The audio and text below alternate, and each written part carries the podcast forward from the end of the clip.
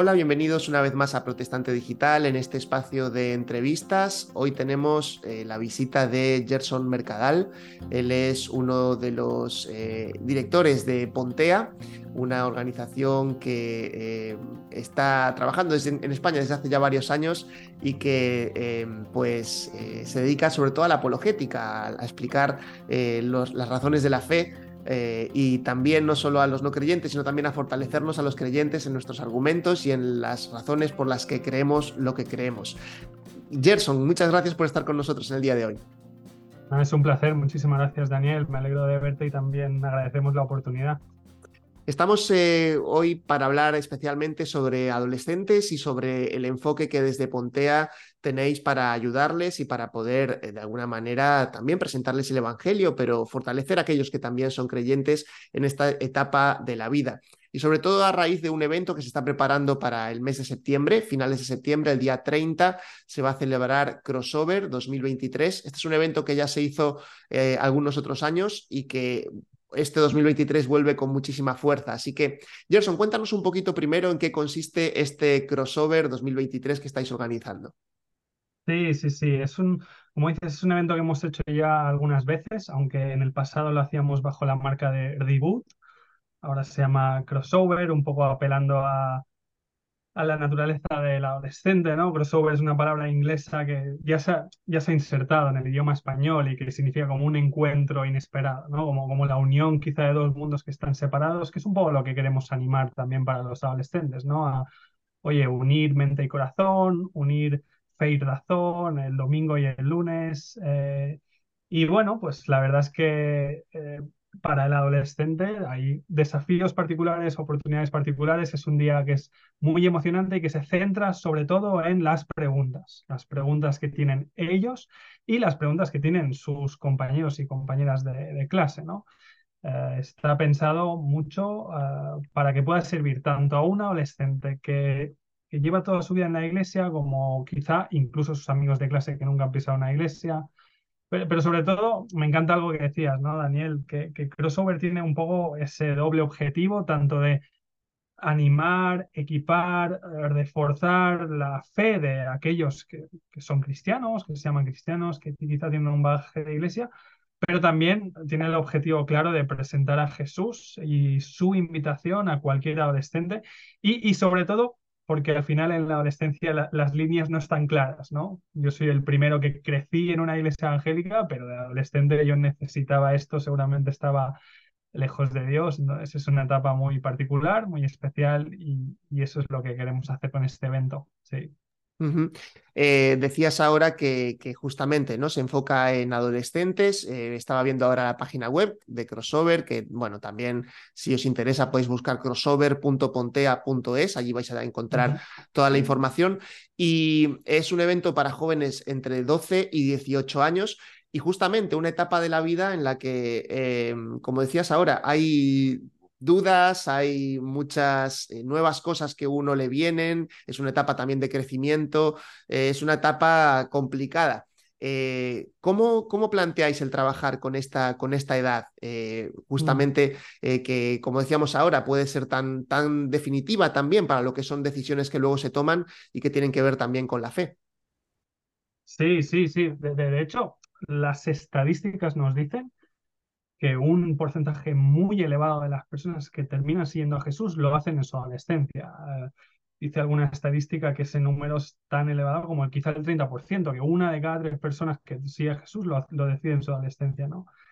En cuanto quizá a nuestro acercamiento, como te decía, ¿no? le damos mucho peso a que el adolescente se sienta escuchado, que sienta que puede hacer sus preguntas, lo cual es algo que muchas veces no, no ocurre fácilmente, ¿no? Eh, el adolescente, y yo soy el primero que recuerda estar en esa situación, el adolescente muy a menudo siente que no, que no tiene un espacio donde poder hacer sus, sus preguntas, que puede que sea verdad o no, pero desde luego él se siente así, ¿no? Eh, entonces, solo el hecho de decir, oye, puedes venir aquí y hacer cualquier pregunta, sin filtros, sin miedos, este es un espacio seguro. Solo eso ya es pedagógico, ya es revolucionario, ya es parte de la tarea que queremos hacer, ¿no? Yo sé que ha habido adolescentes que han venido a alguno de nuestros eventos en el pasado y que decían, no, no es que ahora tenga todas las respuestas, pero ya no me siento culpable por tener preguntas, ¿no? Creo que cuando los adolescentes, o sea, el, adolescente por naturaleza tendrá preguntas, es normal, de hecho es adecuado y correcto que las tenga, ¿no? Y cuando el adolescente no siente que puede mm, idear sus preguntas, compartirlas con alguien, siempre digo, creo que pueden pasar una de dos cosas. Y al final ambas tienen que ver con esa decisión que decíamos. En primer lugar, mm, el adolescente que no sabe dónde llevar sus preguntas, eh, puede sentirse culpable, puede sentirse, ostras, soy el único que lucha con esto. A veces en las iglesias no somos muy vulnerables y no transmitimos que, que, nosotros también tenemos preguntas, ¿no? Y yo me pongo en la piel de un adolescente o recuerdo ser adolescente y pensar, soy el único que lucha con esto. Y puedes sentirte culpable, puede alejarte de Dios, puede hacer que no compartas con nadie cómo estás, ¿no? O en el otro extremo puede hacerte sentirte superior, intelectualmente superior. Soy el único que se da cuenta de esto, ¿no? Esta gente de aquí no se dan cuenta de esto. Y al final ambas cosas nos alejan de Dios y, no son sanas. Por eso queremos darles la oportunidad de hacer sus preguntas. Además que al final trabajar con preguntas hace que el evento sea muy dinámico, muy rápido, tocamos muchos temas y eso siempre es más interesante así. Eh, hablabas ahora un poquito del formato. Eh, entiendo que justamente estas preguntas eh, se van presentando y básicamente las vais, las vais, respondiendo a medida que va avanzando el evento, pero no sé si tenéis también alguna temática concreta que vais a tocar de una manera un poquito más amplia, con charlas concretas que nos puedas adelantar. Sí, sí, sí. A lo largo del, a lo largo del día, o sea, el evento es una jornada de un día, un sábado que, además está diseñado para que la gente pueda ir de toda España. Es decir, siempre suele venir gente del sur, de Valencia, de Galicia. A, lo largo de ese día hay distintos momentos. Hay momentos en los que los propios adolescentes hacen sus preguntas a través del móvil, con una aplicación muy chula, se pueden votar los unos a los otros, pero es verdad que también hay momentos donde va a haber charlas específicas, va a haber paneles de conversación con invitados. Eh, entonces, algunos de los temas que sé que van a salir eh, son el sufrimiento, la soledad, eh, la naturaleza del creer, ¿no? Eh, soy cristiano porque mis padres son cristianos, que es una pregunta muy importante, ¿no? Y también uno de los temas que queremos tocar este año es el tema de, de la ansiedad, la salud mental, eh, como Pontea y Crossover viajamos a menudo, hablamos a menudo con adolescentes y allá donde vamos nos preguntan sobre la depresión, sobre la, autolesión. Entonces, bueno, vemos que es un tema candente y también queremos hablar de ello con gente profesional y con gente que también puede aportar eh, una voz muy especial a estos temas. Y, y luego está ese factor impredecible de que van a preguntar los adolescentes, que siempre, siempre es divertido y, bonito verlo. Eh, también eh, sois valientes en ese sentido, pero eh, gracias por, por, esta valentía también de aceptar las preguntas que ellos puedan tener. Comentabas ahora algo sobre la salud mental y me estaba preguntando, es verdad que en la etapa de la adolescencia hay preguntas que son comunes, pero otras que quizá puedan ser nuevas. Entonces, eh, ¿habéis notado que a raíz de, la pandemia justamente hayan cambiado un poco esas preguntas o quizá por otros factores? Pero bueno, mm, pienso en la pandemia por ser algo tan, tan, eh, tan notorio que tuvimos que atravesar todos y que muchos estudios dicen ¿no? que ha afectado especialmente a este colectivo. Sí, sí, sin duda. Y estoy seguro que, como tú dices, ¿no? Pensar en los efectos de la pandemia da para cinco, cinco doctorados fácilmente. Em, pero creo que sí que se ven diferencias en las preguntas. Por ejemplo, este que mencionaba de la salud mental, ¿no? No, no exagero ni miento cuando digo que allá donde vamos nos preguntan sobre la depresión, el bullying y la autolesión. Es decir, me, corto a mí mismo, me, hago daño a mí mismo, incluso el suicidio, etcétera, ¿no? Ese sería un tipo de preguntas que, que además reflejan bastante, ya no solo dentro de la iglesia, sino las preguntas de nuestra sociedad, ¿no? Yo lo que veo es que en general hay una apertura más grande a lo espiritual y que por tanto las preguntas son menos racionales de cómo encaja de forma cuadriculada y tienen que ver más con cómo vivo yo esto. Por ejemplo, algo que nos han preguntado muchas veces, pienso en una visita hace poco a, cerca de Ciudad Real, este, intento leer mi Biblia, pero no siento a Dios, ¿qué puedo hacer? Eh, entonces también suele haber muchas preguntas de, oye, ¿cómo se vive esto en el día a día? ¿no? En general, mm, mi lectura, pues que yo sea un profesional, pero mi lectura sería una adolescencia quizá un poco desilusionada con los métodos tradicionales, pero a la vez sedienta además, como nuestra cultura, y buscando, oye, ¿cómo sacio esto? ¿Cómo funciona esto? Entonces, preguntas de cómo se vive la fe cristiana eh, y también muchas, sobre todo, preguntas de cómo reaccionamos ante la hipocresía o ante el daño de los cristianos, ¿no? Una vez más, creo que eso refleja las preguntas de la cultura, pero son preguntas que hacen mucho los adolescentes, preguntas de sexualidad, cómo tratamos a... Bueno, eh, iba a decir, ¿no? Ellos no dicen cómo tratamos a la comunidad, no, no, ellos dicen mi amigo tal, ¿cómo hablo con él? O yo tengo estos deseos, ¿qué hago? ¿no? Son, son temas personales. Entonces esos temas también están saliendo mucho, evidentemente. Claro, eh, vemos que, justamente es una generación que, tiene que afrontar sus propios retos también, otros que son similares a los nuestros, y en las respuestas, evidentemente, pues hay, hay diferentes maneras de responder, incluso en nuestra sociedad vemos ¿no? que, que hay eh, quien dice, pues tenemos que fortalecer la educación o tenemos que, que mm, eh, intentar controlar ciertas cosas, otros dicen, bueno, hay que prohibir incluso ciertas cosas para los jóvenes porque son peligrosas.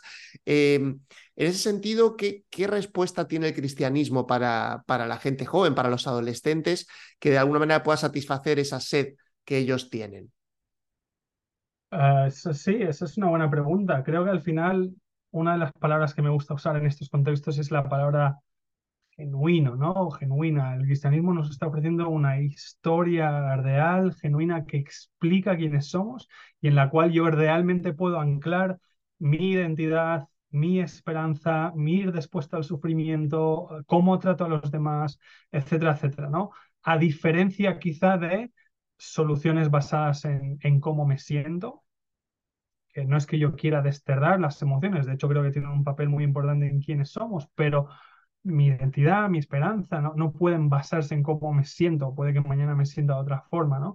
O en qué piensan los demás. Al final también son soluciones muy, muy débiles y muy movedizas, que cambian diariamente, ¿no? La historia cristiana es la historia de la realidad en la cual yo encuentro, como digo, respuestas a las, a, las respuestas, a, perdón, a las preguntas más profundas que, que tenemos. ¿no? Creo que por quizá tomar prestada la idea de Glyn Hardison, el cristianismo me ofrece una historia mejor. Mm, y esto es algo que me gusta mucho, ¿no? Y imagínate que alguien hace la gran pregunta, una, una muy buena pregunta. ¿Por qué necesito creer en Dios si la vida me va bien? Una posible respuesta que es válida y que quizá para algunas personas es la que necesitan, es, oye, quizá tu vida no está tan bien. O sea, esa respuesta es válida, puede que en muchos casos sea cierta, pero a veces creo que no hace falta que te demuestre que tu vida está mal. A veces basta con decirte, oye, ¿y si hay algo más? ¿Y, y si te estás conformando con demasiado poco? ¿no? Me parece que es un acercamiento muy bonito también para para los adolescentes, aunque, aunque no quiero encapsular a una generación, eso es lo que menos les gusta a los adolescentes, hay gente distinta, pero creo que esta idea de, que el cristianismo nos aporta una historia mejor mola mucho. ¿no? No, es, no es huye de tus deseos simple y solamente porque yo te lo digo o porque Dios se va a enfadar, sino es que Dios nos está ofreciendo algo mejor, algo que pesa más, algo más bonito, ¿no? Es, es, el tesoro escondido, es la perla de gran precio y, vale la pena venderlo todo para comprar ese tesoro, como nos, nos enseñaba Jesús.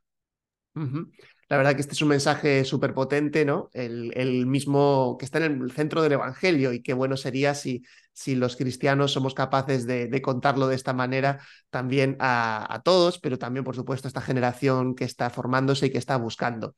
Gerson, quizá para, para terminar, eh, últimos detalles, cómo se puede uno inscribir, de qué manera enterarse también un poquito más sobre el evento si quiere obtener más información. Sí, eh, tenemos dos canales principales y ahí voy a dejar que cada oyente se sienta naturalmente y por su edad identificado con uno de ellos.